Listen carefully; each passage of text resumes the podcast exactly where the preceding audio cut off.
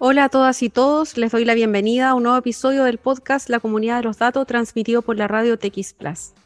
El primero de noviembre pasado entró en vigencia la Ley de Mercados Digitales Europea, que establece nuevas reglas y obligaciones inéditas a los principales servicios de plataformas digitales al interior de la Unión Europea, entre ellas Google, Amazon, Apple, Facebook, Meta y Microsoft.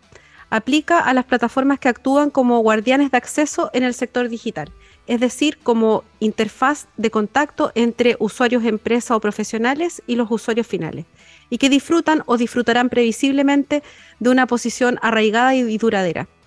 La ley de mercados digitales tiene por objeto evitar que los guardianes de acceso o los gatekeepers impongan condiciones injustas a las empresas y los usuarios finales y garantizar el carácter abierto de importantes servicios digitales.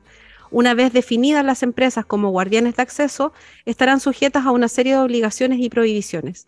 Adoptar de forma proactiva determinados comportamientos y abstenerse de adoptar aquellos considerados también desleales. De esto conversaremos hoy con una gran invitada. Bueno, ¿sabía usted que el pasaporte chileno es el más poderoso de América Latina, que abre puertas para acceder a 174 países sin visa, ubicándose en el lugar número 13 a nivel mundial? IDEMIA, fabricantes del pasaporte en Chile, hacen el mundo más seguro, son líderes en identidad y biometría y entregan tecnología sofisticada a escala ciudadana. Bueno, hoy estamos con nuestra invitada, Daniel Saror. Hola Daniel, ¿cómo estás? Hola Jessica, qué gusto verte. Gracias. Bueno, Daniel es una abogada eh, de la Universidad de Concepción, es doctora en Derecho de la Universidad de Chile, magíster en Derecho Económico y es diplomada en Regulación General y en Regulación de Mercado Eléctrico y de Telecomunicaciones de la Facultad de Ciencias Físicas y Matemáticas de la Universidad de Chile. Em, actualmente ella es investigadora del Centro de Estudios de Derecho Informático de la Facultad de Derecho de la Universidad de Chile y es directora también del Observatorio para la Transparencia e Inclusión Algorítmica Optia. Eh, bueno, Daniel también es una, es una abogada destacada que lleva muchísimos años trabajando en estos temas de tecnología a quien conozco también hace muchos, muchos años. Gracias Daniel por aceptar la invitación a conversar hoy día. Gracias a ti Jessica, sobre todo porque este es un espacio además que ha reunido a voces súper super, que son súper interesantes e influyentes además en estos temas, así que me siento súper como honrada con la, invitación. Gracias, Daniel.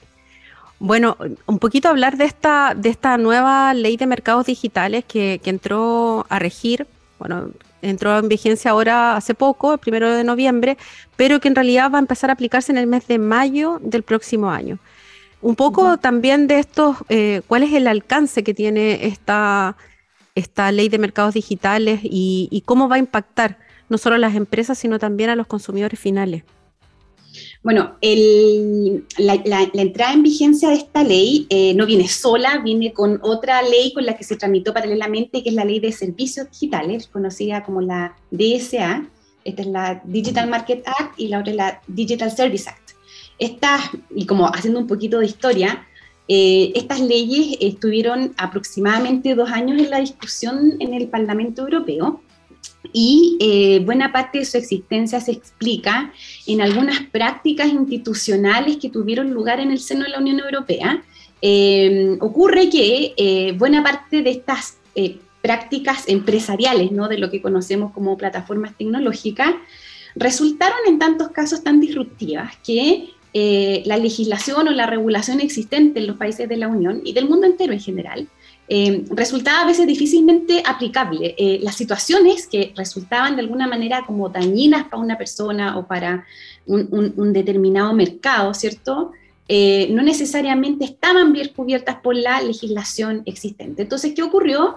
Que a veces la regulación de protección del consumidor era insuficiente, la regulación de protección de datos también resultaba insuficiente, o la misma legislación que protege la libre competencia tampoco poco lograba como encuadrar dentro de sus tipos cierto infraccionales algunas situaciones que eh, evidentemente generaban ilícitos competitivos o vulneraciones a los consumidores o a la protección de datos personales. Entonces, ¿qué es lo que ocurrió? Eh, en la práctica eh, comenzó a darse cierta convergencia en, la, en el ejercicio de ciertas atribuciones de estos organismos al interior de la Unión. ¿ya?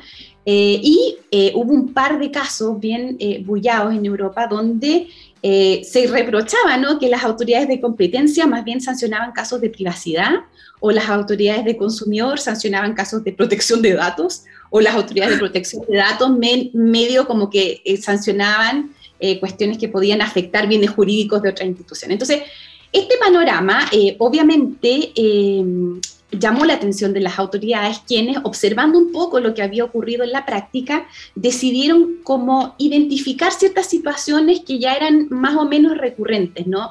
Eh, en, algunos, en algunos mercados y algunas prácticas de este tipo de organizaciones. Y esto fue lo que dio origen a estos dos marcos regulatorios. ¿Qué es lo interesante de esto? Que hasta aquí la, como que la experiencia previa que había respecto de la existencia como de grandes conglomerados industriales que, generaban algún daño en términos de consumo, en términos de competencia, em, solo tenían como salida, ¿cierto? Lo que habíamos visto nosotros en la historia industrial de Estados Unidos cuando te obligaron a separarte, a, en el fondo a reducirte como empresa, que son los casos de la British Petroleum y de... Eh, y de Microsoft, ¿ya? Pero hoy día esas soluciones parecen menos idóneas. Entonces, lo que hace la ley de mercados digitales es no obligar a estas empresas a diluirse, por decirlo de alguna manera, sino que a cambiar su organización industrial. Y eso es interesante porque, como tú decías al principio de esta entrevista, esta forma de regular las compañías las grandes compañías tecnológicas más específicamente, em, resulta eh, algo bien, bien inédito. Eh, buena parte de las críticas que ha tenido sobre todo la regulación de mercados digitales es porque los regulados se quejan diciendo que lo que, lo que hicieron los legisladores europeos fue básicamente codificar decisiones de las agencias reguladoras, ¿ya? Eh, y de alguna manera como sanearon aquello que en el pasado sancionaron eh, a través de estas nuevas como figuras infraccionales. Eh, pero claramente, como, como, como, quedó, digamos, la ley, eh, esto es, representa un, primer esfuerzo regulatorio para controlar, y esta es una conversación que medio tuvimos el otro día en otro espacio, a estos regulados que son tan tan excepcionales también en la historia de las empresas al final del día, porque hablamos de sujetos que son tan grandes, tan, poderosa, tan poderosamente ricos y tan poderosamente influyentes, no solo en los mercados, sino que en otros aspectos de las vidas de la comunidad, que mm, ciertamente este esfuerzo eh, eh, genera como muchas expectativas. De hecho, Dani, eh, la, la ley, la DMA, Em, califica los que se llaman servicios de plataforma central, que son 11, distingue. Intermediación online, que ahí están, por ejemplo, Amazon, eh, motores de búsqueda, redes sociales, plataformas de video como YouTube, eh, comunicaciones interpersonales, que son mensajería como WhatsApp u otras, eh, sistemas operativos, navegadores web, asistentes virtuales, TV conectada, cloud computing y publicidad online. Esos serían las 11 servicios grandes donde habría que distinguir allí cuáles son aquellas plataformas que van a ser consideradas estas, digamos, como guardianes de acceso para y deben cumplir estas obligaciones a partir de mayo. Eh, no, mira, es súper interesante eso también, porque em, la, ley de, mercados digitales eh, bueno, e, esto que tú mencionas son los llamados eh, servicios de plataforma esencial, ¿ya? Eh, y cuando la idea es que la idea de este marco regulatorio es que cuando una empresa provee este tipo de servicio, eh, puede ser calificada de gatekeeper, ¿ya? ¿Y qué es lo que es un gatekeeper? Como tú decías también al inicio, aquella compañía, aquella organización que tiene tales condiciones en el mercado que de alguna manera puede determinar la entrada y eh, eventualmente la expansión, la expansión de un competidor. ¿ya? Y en esta propuesta que, que tiene la, la, ley de, mm, de mercados, eh, claro, de mercados digitales, eh, hay un tremendo desafío para la, la, autoridad porque le va a tocar hacer una calificación previa. ¿ya? De la calificación previa va van, a, van a venir una serie de consecuencias en términos de decisión administrativa y en términos de, em, en términos de aplicaciones de multa, porque eh, esta regulación también distingue entre, bueno, lo clásico, las pequeñas, medianas, qué sé yo, organizaciones, pero también las muy grandes, ya que es una, como una calificación también como novedosa en el sentido de que eh, el, el, regulador reconoce que hay organizaciones de tal magnitud que hacen plausible aplicar a su respecto sanciones que sean eh, económicamente eh, importantes o, que generen o que los persuadan, digamos, de alguna manera en el sentido de modificar sus prácticas eh, en la operación del negocio. De hecho, incluso como pueden ser algunos tipos de plataformas que previsiblemente puedan adquirir también esas categorías, tener, cumplir con uno de estos elementos o los umbrales que establece la norma. Em, y ahí, Dani, por ejemplo, dentro de las obligaciones o las prohibiciones que, se establecieron, y que tú mencionas que son varias que ya habían establecido las autoridades y que hoy día se plasman en, una legislación. Bueno, lo interesante de, esta, de esta norma de mercados digitales es que tiene umbrales cuantitativos, ¿ya? Eh, esta calificación en el fondo de la que hablamos es, es compleja, ¿ya? Entonces, eh, ¿qué, es lo que, ¿qué es lo que ha tenido en vista el legislador? Que eh, o el regulador europeo para estos efectos, eh, estos umbrales que pueden ser, como te decía, cualitativos o cuantitativos. Y, en los cuantitativos, eh, la regulación dice, mire, la, la, plataforma o que preste este servicio esencial debe proporcionarlo en al menos tres Estados miembros de la Unión Europea. Debe tener una facturación anual en el espacio económico de, una, de más de 8 mil millones de euros, creo que es en los últimos tres ejercicios, o una capitalización de mercado de al menos 80 mil millones de euros en el último ejercicio. una, una, disrupción tecnológica del último año, claro. Eh, y tener eh, eh, al menos 45 millones de usuarios finales activos. y hecha esta calificación, es una calificación que dura en el tiempo, o sea, no es solo para el, caso concreto, es una calificación. Hecha la calificación, esta se extiende en un periodo de 2 a 4 años, dependiendo la magnitud de la plataforma. Y en los cualitativos, eh, se hace una evaluación económica, ¿cierto?, de cuál es su eh, impacto en los mercados internos y eventualmente eh, cómo se configura ese mercado. Si hay otros competidores, hay otras plataformas que también presten ese, ese servicio esencial, cuál es su importancia como canal eventualmente para que las empresas contacten a sus clientes y cuál es la, su posición en el tiempo, es decir, si ha sido una empresa que ha ido creciendo, si ha sido una, una, plataforma que ha sido más o menos estable en el tiempo, qué sé yo. Entonces, todas esas cuestiones eh, se supone que debería tener en vista la autoridad, eh, que en este caso va a ser la autoridad de competencia la que va a aplicar esta ley, eh, como, como, como, como herramienta de calificación. Dani, de las obligaciones miraba que por ejemplo, hay una obligación que uno diría, oye, pero igual esto es tal vez la obligación de transparencia. Volvemos un poco a la transparencia sobre el rendimiento publicitario. Esa es una primera obligación que de dar a estos a los vendedores acceso a los datos de rendimiento de la comercialización o de la publicidad de la plataforma. Y hay otras, por ejemplo, que esto también permitiría a, a los usuarios finales ciertas cosas, por ejemplo, interoperabilidad, eh, prohibición de, combinar datos, por ejemplo. Hay una serie de derechos que finalmente como que vuelve esto a, a una protección también al usuario final y a las empresas más pequeñas. Mira, esto es interesante porque yo no sé si tú te acuerdas, estábamos en plena pandemia, Jessica, cuando fueron las famosas audiencias públicas, las public hearings en el Congreso de Estados Unidos, cuando estaban sentados todos los CEO de eh, de Meta, de Google, de Apple, y ¿quién es el otro de... Eh, no, espérate, era, era, era Zuckerberg, era Tim Cook, eh, estaba el, el Pichar Sunar y no me acuerdo quién era el, otro.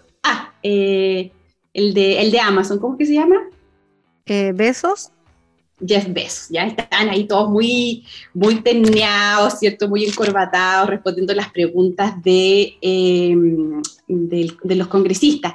Y uno particularmente como complicado con las preguntas fue justamente Jeff Bezos, quien eh, en el fondo se reveló en estas audiencias públicas que eh, usa, como, bueno, como dueño de Amazon, digamos, ¿cierto? Que Amazon eh, en el fondo em, tomaba la información de los pequeños sellers que habían en la plataforma eh, y usaba esa información en beneficio propio. Y luego con eh, muchas compañías de Amazon que, con las que tenía marcas propias, competía de manera desleal con los pequeños sellers. Y, un caso como famoso en una de esas audiencias fue el caso de una empresa que vendía pañales. Jeff Bezos no tuvo una explicación razonable para explicar cómo fue posible que la marca propia de Amazon eh, vendiera por eh, más de seis meses consecutivos pañales de la misma calidad, pero, sobre la, por la mitad del precio. Lo que obviamente ocasionó que ese seller eh, desapareciera de la plataforma porque no podía competir. y mientras tanto, Amazon se benefició de toda la información de los clientes que compraban a ese vendedor de pañales. Entonces, e, ese tipo de prácticas que eh, fueron como reveladas en esas audiencias públicas y que también ocurrían en la Unión Europea, fueron buena parte de los aprendizajes que inspiraron normas de este tipo, ¿te fijas? Entonces, aquí hay, es, muy, esta regulación es muy un ejemplo de regulación basada en evidencia, que se tomaron como casos, eh, o sea, no específicos, porque al final eran prácticas generalizadas de la plataforma, no solamente en Estados Unidos, Amazon hacía lo mismo con los sellers en, en otros lugares, digamos, ¿ya? con la información que tenían los pequeños vendedores en eso, en, otras latitudes. Y básicamente lo que hace el Parlamento Europeo es decir, mire, usted eh, ya no podrá usar eh, los datos personales extraídos de uno de sus servicios para beneficiar otro servicio suyo que usted ofrece por separado, ¿ya? Eh, el caso, por ejemplo, de Meta, Meta no podría usar los datos recopilados en Facebook para generar anuncios focalizados en Instagram, por ejemplo, ¿ya? O sea, si tiene ahí dos cuentas, o, si una misma empresa, por ejemplo, usa Facebook como marketplace, eh, no podría Facebook usar esa información para su beneficio, eh, para potenciar los negocios de, Instagram como plataforma comercial. ¿ya? Eh, lo mismo, este, esta, esta, regulación cuando establece prohibiciones, por ejemplo, a los, a los, gatekeepers para tratar de manera más favorable la promoción o ranking de sus propios productos, en comparación con productos de, de terceros. Esta, este que es como el ejemplo de los pañales, ¿no? Esta práctica en, en libre competencia se llama self-preferencing, eh, y en el fondo como beneficiar la preferencia propia aprovechándose de la información que otros eh, comerciantes han tenido. Y bueno, lo que tú también decías a propósito de las obligaciones de interoperabilidad, eh, la, la, idea, ¿cierto?, es que en el fondo se garantice de forma gratuita que todos los eh, usuarios eh, comerciales, proveedores de servicios, proveedores de hardware, tengan la misma interoperabilidad disponible que los servicios del hardware del gatekeeper. En el fondo que la gente no migre porque servicio eh, en un, con un prestador sea de menor calidad que en el otro. ¿ya? y esta cuestión es es obviamente una irrupción en el, en el modelo industrial, por la organización industrial de las compañías. Tienen que cambiar eh, la manera como eh, van, a, van a mm, diseñar sus productos, porque yo me imagino, Jessica, esto es pura como que estamos especulando, pero entrar a la investigación, em, yo no sé cómo, no sé si tú sabes cómo funciona aquí en Chile, por lo menos la Fiscalía Nacional Económica irrumpe y incauta computadores y hace eh, toma de prueba testimonial y cosas por el estilo. Entonces, yo me imagino a las autoridades europeas que son bastante rigurosas y que aplican sanciones que son bastante cuantiosas, entrando a investigar cómo, cómo han sido estas prácticas. Entonces, yo me imagino que por estos días, buena parte de las eh, personas que trabajan en estos lugares deben estar trabajando en su rediseño de procesos de una manera como bien radical.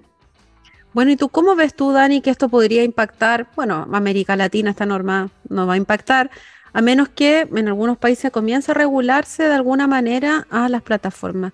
Y pienso un poco también eh, hoy en Chile, como en la situación en la que nos encontramos, donde tenemos una dispersión de facultades en distintos organismos y me imagino, no sé qué puede pasar entre la ley FinTech, datos personales y el CERNAC, la Autoridad de Datos, la Fiscalía Nacional Económica, eh, la CMF.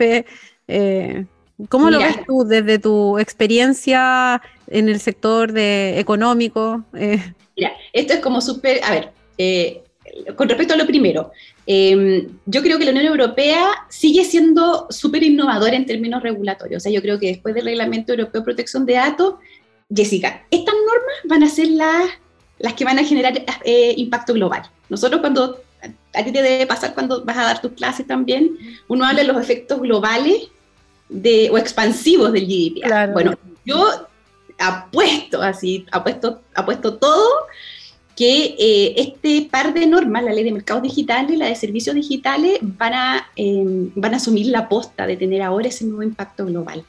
Eh, esto va a rediseñar las prácticas eh, corporativas, creo yo, de este tipo de organizaciones. Em, probablemente, ¿cierto? Va a venir, los, los, próximos dos años van a ser mucho ensayo y error no solo de estas organizaciones, sino que también de parte de las autoridades que van a estar aprendiendo cómo aplicar estas normas.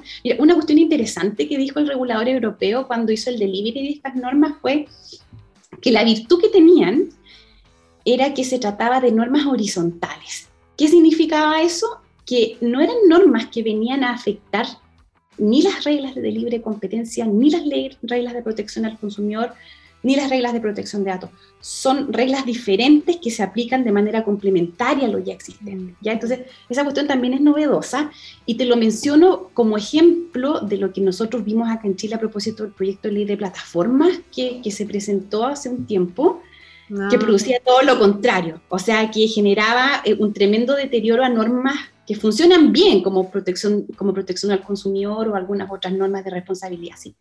La virtud que tiene este marco normativo es ese, que no, no distorsiona esas otras reglas que siguen vigentes, digamos. ¿ya? Por eso tiene ese efecto horizontal, en el fondo la idea, la idea de empalmar y, robustecer y fortalecer lo que ya existe.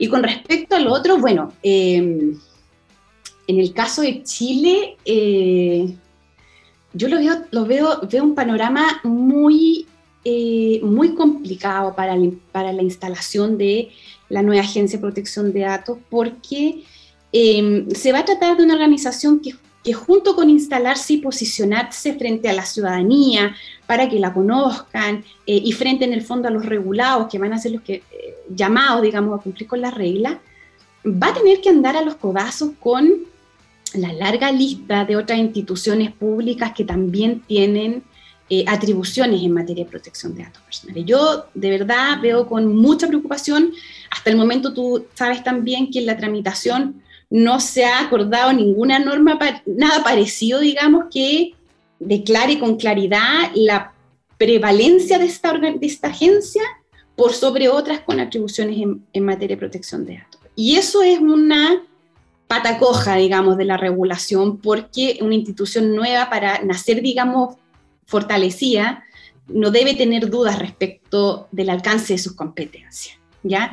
Aquí yo creo que un error bastante común eh, es que, por un lado, se confunde la urgencia, la emergencia por proteger los datos y entregarles atribuciones a los distintos organismos, porque uno dice, claro, peor es nada. Es lo que ocurría con lo que ocurrió con la última eh, regulación de la ley de protección al consumidor de la agenda antiabusos, que la gente decía, oye, en, en, lugar que haya y que no haya una norma que proteja a los consumidores, mejor que haya. ¿Ya? Sí, esa fue el argumento, el argumento de un grupo. Hubo otro grupo de profesionales que, bueno, también participamos en la discusión que dijimos la, hablamos sobre la inconveniencia de, de, de, establecer facultades a un órgano si ya estaba, y de hecho la misma ley FinTech que que termina tramitándose y aprobándose mucho más rápido en tiempo récord a, la ley de datos, cuando era, digamos, un requisito eh, básico.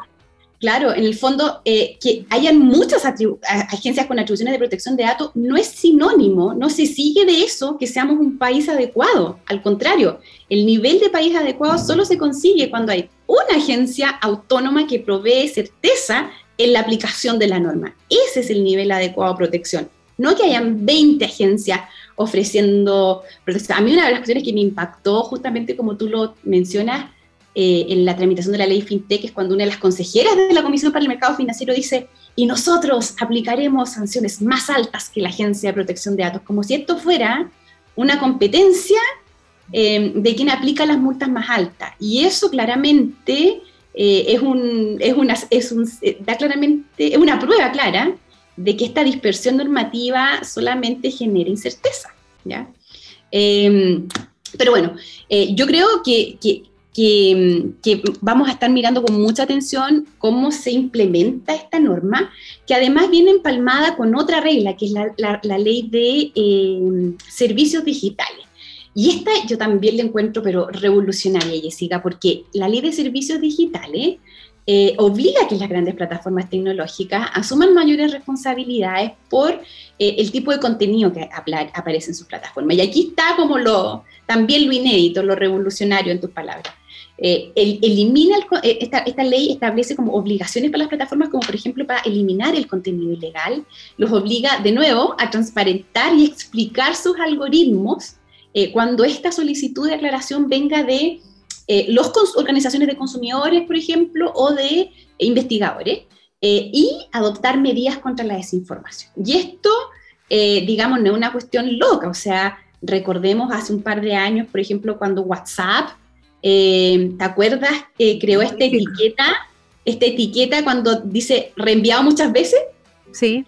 Eso es, eso es algo que ya le, es una luz de alerta para los usuarios en el sentido de saber que lo que recibiendo y eventualmente lo que va a reenviar es un contenido viral, ¿ya? Y el contenido viral, em, eh, lo, que, lo, que, lo que supe yo conversando con algunos ejecutivos de WhatsApp hace un tiempo, es que efectivamente esa etiqueta produjo un descenso en el flujo de la información. O sea, hay gente que de todas maneras va a mandar eso porque ya sea porque pertenece a un extremo político, pensemos, y, lo que le interesa simplemente es eh, adherir mientras más se pueda eso, pero después va a haber otro grupo de personas, aquel que no lo va a mandar a todos sus contactos y solo, y solo lo enviará a algunos con los que sabe que tiene afinidad, y otro grupo de personas que, eh, alertado por la etiqueta del reenviado muchas veces, lo va a dejar en leído solamente. ¿Te fijas? Entonces, ya hay prácticas en la industria que demuestran que eh, se pueden adoptar medidas contra la, em, la desinformación. Nosotros no podemos juzgar el contenido, pero sabemos que hay ciertos vehículos que por regla general mueven ese, ese tipo de eh, información que uno, eh, no sé, pues calificaría como, mm. como desinformación. Bien interesante, bien interesante eso si pensamos que eh, en Chile, bueno, y en, toda América Latina se está pensando tanto en regular la desinformación. sí, podría llegar a ser una alternativa. Habría que hablar con los parlamentarios. bueno, otra cuestión interesante de la, de la, ley de servicios digitales es que, bueno, como, como te decía, es, la primera vez que la, carga de la responsabilidad por el contenido se, se, le entrega también al, al, dueño de la plataforma, ¿ya? Eh, en el fondo hay una contability por los riesgos que estos servicios de, de, de flujo de contenido puedan representar.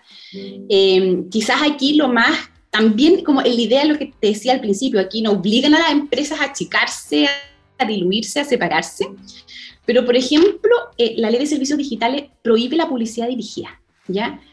¿Qué significa esto?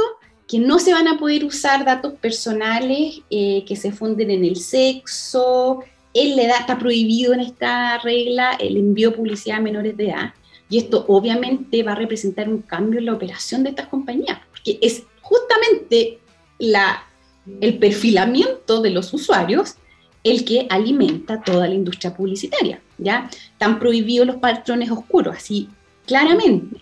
Eh, prohíben los algoritmos de recomendación, Jessica, yo no sé qué va a pasar, no sé, me encantaría en este momento ser fantasma e ir a entremeterme en las reuniones de las empresas publicitarias en Europa para ver qué, qué tipo de reuniones están teniendo, porque ¿cómo te imaginas tú que va a ser la industria publicitaria sin, con estas prohibiciones? Se, se completo. Bueno, eh, de hecho, justamente yo creo que ese es el futuro cuando pensamos en, temas de los datos en el futuro, para mí es marketing, modelos predictivos eh, y el uso de esa información. Y cuando uno ve también, porque me quedé bien sorprendida cuando estuve mirando este tema de la ley de mercados digitales, la cantidad de dinero eh, que se gastaron las grandes plataformas que declararon en haber contratado a ex agentes de gobierno, firmas legales, consultoras, etcétera, entre 19 y 23 millones de euros en contratar todo esto. En conjunto, esto según algunos informes de Transparencia Internacional, en conjunto todos estos actores se gastaron más de 97 millones de euros al año en, al año en lobby. O sea, quemaron las naves. O sea, quemaron las naves. No pudieron. Imagínate, o sea, era, o sea, está claro el impacto que estas reglas van a tener en la operación. Entonces, valía la pena hacer el intento, ¿no? Sí, claro. Bueno, así como fue con el Reglamento Europeo de Datos, que hasta un documental se hizo donde mostraron eh, el lobby hecho por las grandes plataformas. Oye, Dani, mira, se pasó el tiempo volando. Eh, sí, toda la razón. Oye, te quiero agradecer por, por haberte tomado el tiempo de, venir a conversar. Eh, obviamente te voy a invitar de nuevo para que hablemos de las próximas normas que, que vienen, así es que muchas gracias, Dani. Gracias, Jessica, a ti. Qué rico verte, escucharte. Sí, bueno, saludamos a uno de nuestros auspiciadores, también a Mariona Abogados. Este estudio jurídico es recomendado por los rankings más prestigiosos a nivel mundial como uno de los mejores estudios de Chile y lo puede conocer en www.magliona.cl.